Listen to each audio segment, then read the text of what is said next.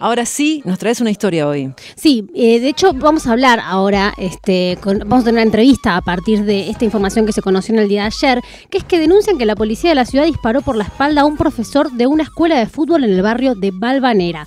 Gabriel Mastrangelo, de 26 años, está en este momento internado en el hospital Ramos Mejía, consciente pero grave.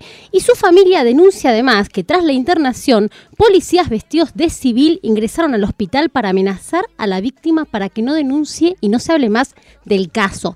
Por esto es que por esta noticia vamos a entrevistar a Sabrina Capelli, que es referente del movimiento Evita y compañera de Gabriel. Sabrina, buenos días, acá desde Roscandol, Roll te estamos saludando.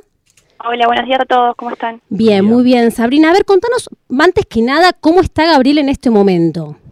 Bueno, Gaby por suerte viene, viene mejorando, digamos, claramente está en una situación complicada porque le perforaron los intestinos y bueno, tiene que estar asistido por una bolsa de ostomía, así que por un tiempo va a tener que estar en, esa situación, en, una cama. Mm. Eh, y bueno, también estaba a partir de los golpes y demás con, con líquido de los pulmones, entonces tenía que estar intervenido constantemente. Pero bueno, por suerte podemos decir que está, que está fuera de peligro y, nada, nosotros venimos diciendo que lo más complicado de Gaby es su situación emocional, psicológica, digamos, está muy asustado, con bastantes ataques y demás, pero, pero bueno, por suerte venimos trabajando mucho y, y se está visibilizando mucho lo que pasó y eso le está dejando un poco más tranquilo. Sabrina, contanos así, por favor, concretamente, cuál es la denuncia y cómo es que se dio este hecho. Sí, nosotros dimos a conocer eh, el hecho el viernes pasado, o sea, el 25, pero lo que ocurrió fue el, viernes anterior, digamos el 18, pero bueno, queríamos esperar un tiempito para, por precaución, digamos, a ver cómo se iban acomodando el tema de las causas y demás. Eh, él circulaba en su moto por, por Constitución, ahí por Balvanera, que es la zona en donde él se, se maneja, y bueno, se ve que no sabemos por qué motivo la, la policía se, se ensañó con él, lo empezó a perseguir. Él claramente no acostumbrado a, cómo es el trato de, del gobierno de la ciudad y, el hostigamiento que sufren constantemente los chicos, eh, decidió no, no parar y, eh, se podría decir escaparse o, continuar su, su, rumbo, iba a una velocidad alta por lo que dicen. Eh, y bueno, la policía al alcanzarlo eh, le, dispara tres tiros que, uno de ellos es este que le, perfora los intestinos y, y, aún la tiene alojada en una de las piernas. Sí, perdón, eh, Sabrina, y con respecto a eh, las denuncias que hacen luego, porque se entiende que Gabriel termina internado y la familia está denunciando que eh, al hospital llegaron policías vestidos de civil a amenazarlo de que no mencione el hecho. Exacto, digamos, después del hecho a él lo, lo detiene, ¿no? La, la, policía de la ciudad se justifica con que había cometido un delito, también habían dicho que tiene un arma, bueno, entonces arman una causa, digamos, todo eso después con, con las evidencias que, presenta su abogado, queda eximido todo eso porque es una, se comprobó que, no estaba armado, ni mucho menos. Eh, entonces, bueno, a él lo entra al hospital de, detenido, eh, esposado de manos, de pies, con todo, todo perforado la panza, básicamente. Eh, pero bueno, al cabo de unos días, con, con las pruebas que se presentan y demás, le, le, dan la libertad, digamos, dentro del hospital. Eh, pero bueno, en todo ese tiempo había un, policía también de la ciudad custodiando, custodiándolo. Eh, y bueno, una vez que, le da la libertad, el policía inicia una causa, digamos, por, intento de homicidio, básicamente, al oficial Garro particularmente. Entonces, bueno, la fiscalía también pone, pone a alguien a custodiar, que también es de, de la policía de la ciudad, ¿no? Que, que lejos de estar identificados y, bueno, todas las normas que ya sabemos que deben cumplir, eh, en estado de civil, sin, su identificación y demás, y, bueno, han provisionado este tipo de, amenazas. Perdón, Sabrina, no entendí una cosa, perdón, Verónica es mi nombre. Una vez que hacen, ¿qué, tal? Una vez que hacen la denuncia, em, le quitan la, y le quitan la custodia que él tenía por, por la supuesta causa, eh, una vez que... Él era, era denunciado, digamos.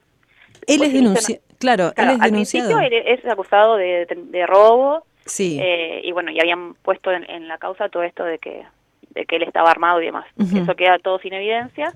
Sí. Y la familia eh, inició una causa por tentativa de homicidio, digamos, por el cumplimiento de los deberes públicos a, este oficial. Sí, sí, sí. Entonces, nuevamente, eh, al estar en un hospital público, le, se le vuelve a asignar una, una custodia. Una custodia, sí, que, pero bueno, que es parte de, básicamente de, la misma institución que le quiso matar. Eh, esa es la situación. Por eso es que todo el tiempo había eh, policías de la ciudad no identificados, viste, cada uno está en la condición que quería básicamente. Eh, lo que denuncia la familia más que nada es que luego del momento del impacto de bala, digamos que a él, cae en la moto, se le, se le cruzan dos motos más y demás, eh, hay filmaciones que están bueno en el expediente correspondiente donde hay más de 10 policías que ya herido de bala le, le eh, patadas en la cabeza, en la panza, eh, como que una hazaña, viste, bastante importante. Y, y, bueno, y también cuando llegan al hospital denuncian y ahí había otras personas también internadas que, que uno de los oficiales le, le, da unos golpes de puño dentro de la panza como asegurándose de, de, que se muera, digamos, básicamente. Y le decían, ¿no? Todavía no te moriste, así. Eh, esas son las denuncias más graves que, que está dando la familia, digamos. ¿Y cómo en qué situación está la causa ahora? Y el expediente está abierto. Yo particularmente no tengo más novedades porque todavía no, he vuelto a hablar con el abogado. Pero bueno, estamos a la espera, digamos. Sabemos que, que al oficial se, se lo corrió temporalmente, que le quitaron el arma un solo oficial está apartado en este momento. ¿El hospital sería lo que sería el oficial Garro o hay alguien más involucrado? No, creo que también en la causa están implicadas las, las personas que, le pegan. Creo que hay algunos oficiales que aún no se han podido identificar porque todavía no se pudo acceder a algunas cámaras como las del hospital y demás, mm. pero por lo menos habría tres implicados. Claro, bueno, entonces en este momento por lo menos está investigando la justicia, la causa continúa abierta. Me imagino que estos videos de los que vos hablás este, son parte de, de las pruebas y, y, en estos días básicamente se sabrá también en definitiva la responsabilidad. Eh, y el panorama para Gabriel nos dijiste que en este momento se está recuperando y ¿qué más le dijeron?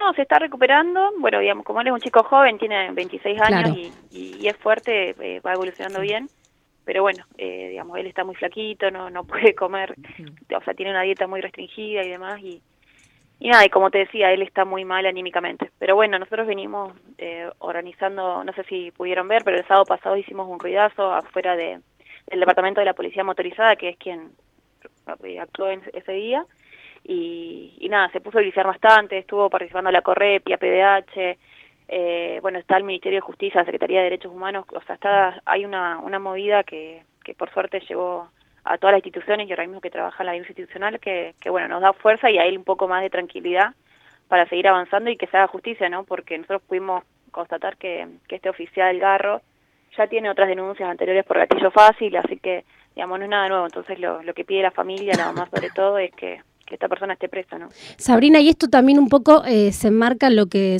se está sintiendo, por lo menos se leen noticias sobre la impunidad por parte de la policía, una policía que no tiene las herramientas, eh, y en este caso concreto en los barrios, o sea, si no tengo mal el dato, vos sos del movimiento Evite, estás militás adentro de un barrio, ¿ustedes observan que se ha profundizado en los últimos tiempos estas, este, estas persecuciones o estas, este, eh, estas malas actuaciones por parte de la policía?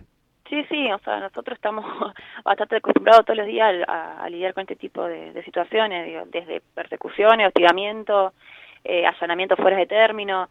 Eh, vos sabés que, bueno, estuvimos dando bastantes notas y, la principal pregunta es, por qué escapaba, nos dicen, ¿no? ¿Por, por qué no paró?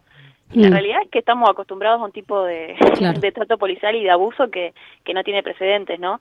Eh, y otra de las preguntas que nos hacen es si, si Gaby tenía antecedentes y, la realidad es que sí, digamos, él es un pibe eh, de barrio como cualquier otro que se le rebusca para sobrevivir, que, que no te, tenía buenas pasadas, pero la realidad es que para nosotros Gaby también es, otra cosa, digamos, él, él, ya, él venía de trabajar ese día, digamos, él, él es barbero y venía a hacer tres cortes, y es como que cuando uno quiere salir adelante, viste, siempre eh, el sistema, la sociedad y en este caso estas instituciones te, te tiran para atrás.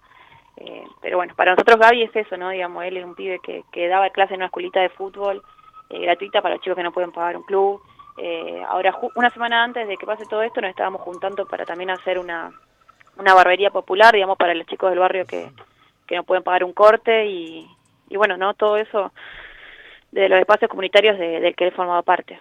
Se entiende, perfecto. Bueno, Sabrina, muchísimas gracias por la nota. Vamos a estar atentas eh, a ver cómo sigue la causa, básicamente, porque este hay policías implicados y bueno, se tendrá que resolver en los, en los próximos días. Gracias. Bueno, gracias a ustedes. Hasta luego. Hasta luego.